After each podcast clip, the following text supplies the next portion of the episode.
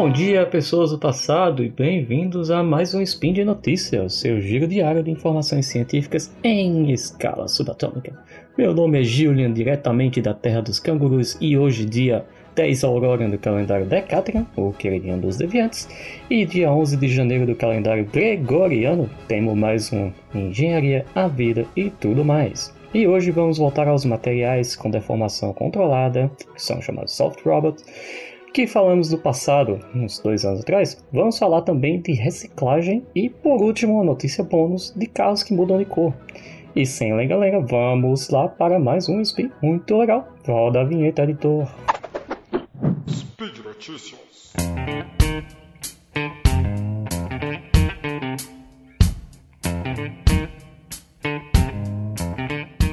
E no programa de hoje temos Tecnologia acelera a atuação térmica de soft robots.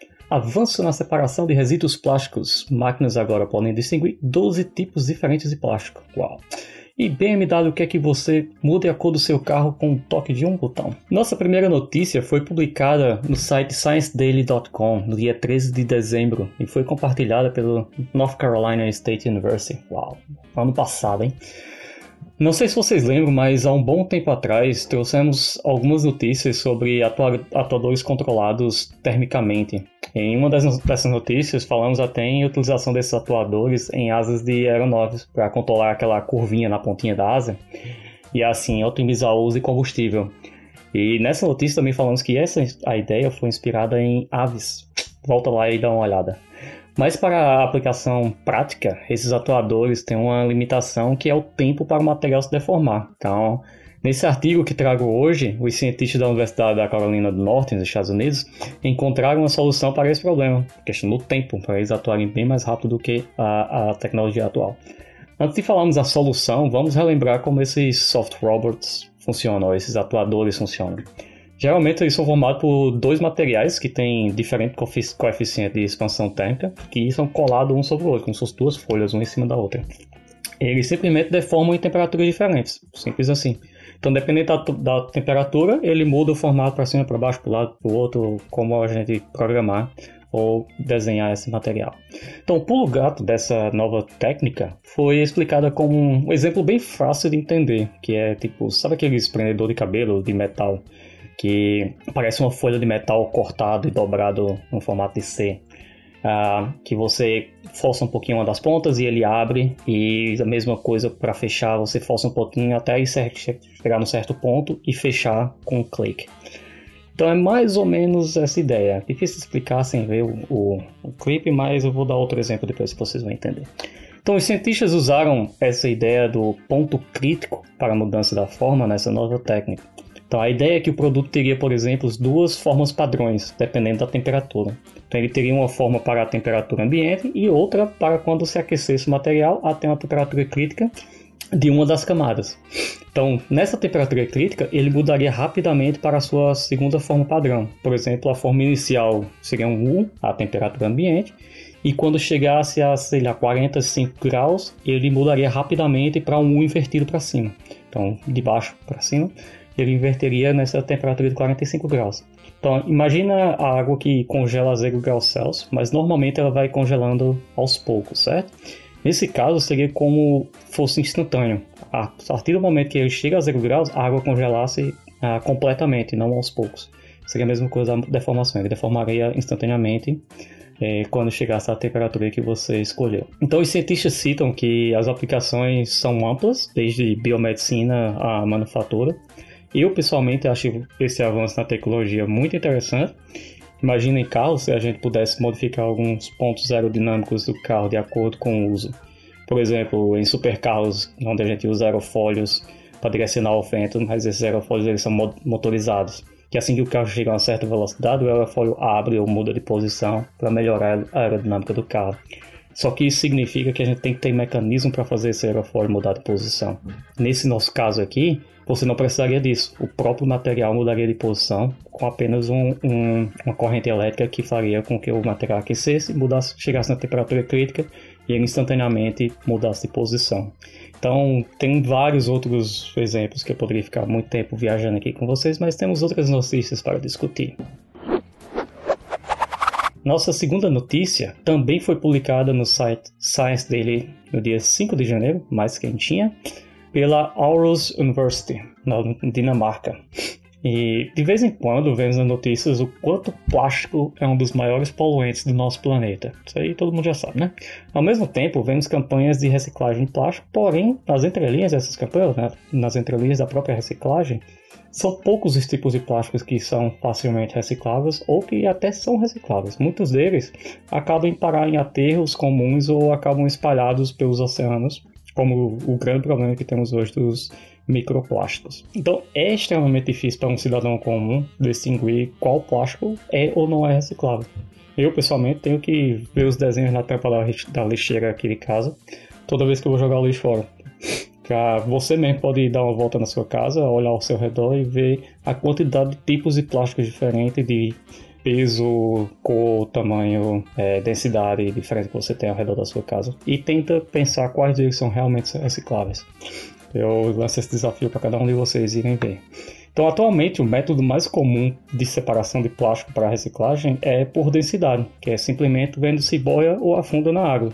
Claramente, não é, um, não é eficiente devido à infinidade de plásticos e de suas infinidades de aplicações e densidades que temos hoje. No método convencional, um plástico precisa estar no mínimo 96% puro para poder ser reciclável. Ou seja, uma embalagem que tem três tipos de plástico precisa separar os três para poder reciclar cada um. Não dá para jogar tudo num bolo e sair uma garrafa nova. Então, por exemplo, com uma embalagem de supermercado que você compra carne ou outras coisas, que vem uma bandeja de plástico mais dura embaixo e um plástico filme cobrindo. Então, o plástico filme geralmente não é reciclável, mas a bandeja sim. Então, geralmente se pede para que você tire o plástico filme antes de jogar a bandeja no reciclável. Mas, galera, por favor, não compre esse tipo de embalagem, porque é um é desnecessário, poluição desnecessária que a gente não precisa. Mas voltando à notícia, os cientistas, em parceria com a empresa privada, desenvolveram um novo método utilizando câmeras hiperespectrais, que são câmeras que usam cada pixel como uma foto única para analisar o espectro que está voltando daquele material. Então ele consegue avaliar nos mínimos detalhes os menores é, partículas de, de plástico para que ele consiga separar e juntamente com o método de aprendizagem de máquinas, o famoso machine learning ou inteligência artificial que a gente vem visto muito, muito sendo utilizado recentemente. E esse novo método, essa combinação de métodos, consegue distinguir até 12 tipos de plásticos diferentes, enquanto esse plástico está passando pela esteira de, de, distribuição do lixo. Sabe quando o caminhão chega no, no aterro ou em alguns lugares mais modernos, ele joga o lixo em cima de uma esteira e essa esteira leva para o ponto de reciclagem. Então, enquanto o lixo ainda está nessa esteira, ele consegue separar e distinguir os materiais é, e já ir jogando nos respectivos ah, pontos de reciclagem. Isso faz com que a reciclagem seja muito mais eficiente, porque você está conseguindo separar 12 plásticos ainda no momento da esteira, você não jogou tudo no bolo, botou numa banheira e tentou separar depois da banheira. Então, no comecinho do processo, você já está separando eles, você já está jogando direto para o processo de reciclagem. Então, as empresas e os cientistas esperam um avanço muito rápido ou muito bom nessa tecnologia e eles já fizeram protótipos e viram a eficiência que aumentou drasticamente com relação ao método convencional. Então é isso aí, galera. Vamos fazer nossa parte, usar menos plástico. Porém, quando a gente vê uma notícia como essa, a gente vê que o mundo também está trabalhando para diminuir a poluição e reciclar cada vez mais. Então, continuemos estudando e continuemos olhando para essas tecnologias. E a nossa terceira notícia, que será notícia bônus, geralmente eu não trago três notícias, foi publicada pela BMW no site Automotive News, que recentemente cobre um conceito que foi apresentado na CES 2022. Então, essa notícia me chamou bastante atenção porque ela é diferente dos conceitos de pinturas automotivas atuais, que eu já tenho visto nos Instagrams ou nos YouTubes da vida, você provavelmente já viu. Que é dependendo do ângulo do sol, o carro tem uma cor diferente, geralmente é roxo e verde.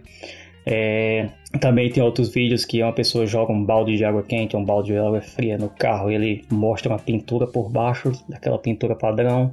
Então tem várias coisas que já estão no mercado hoje que parecem mentira fantasia, mas que dá para se explicar facilmente com as tecnologias materiais que a gente tem hoje em dia.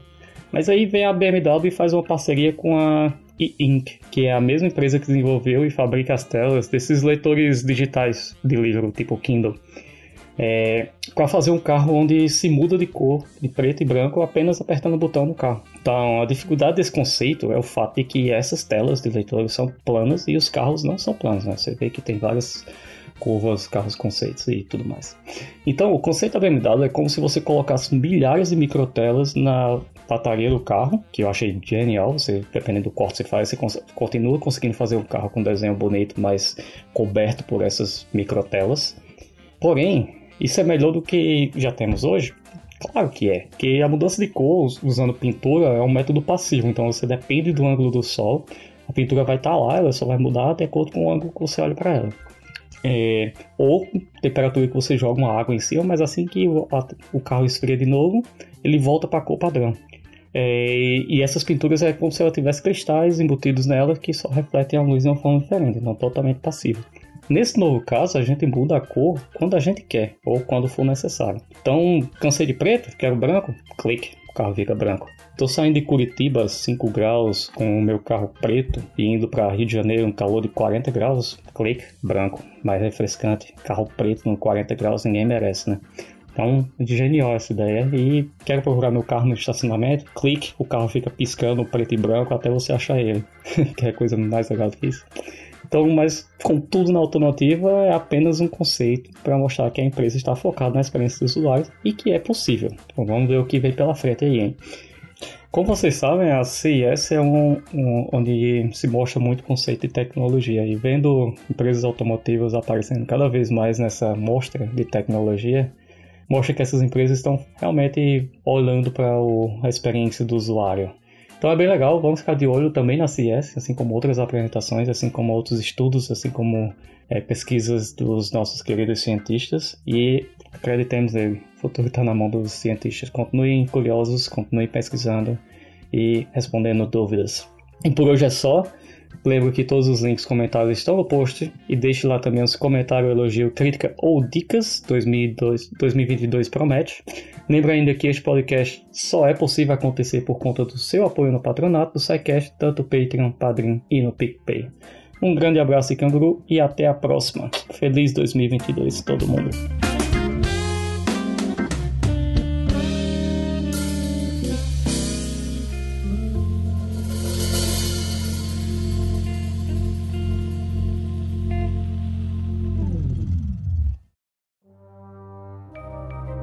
Este programa foi produzido por Mentes Deviantes.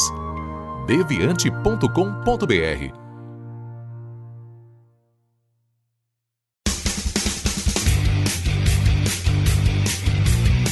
Cortes, edição de podcast.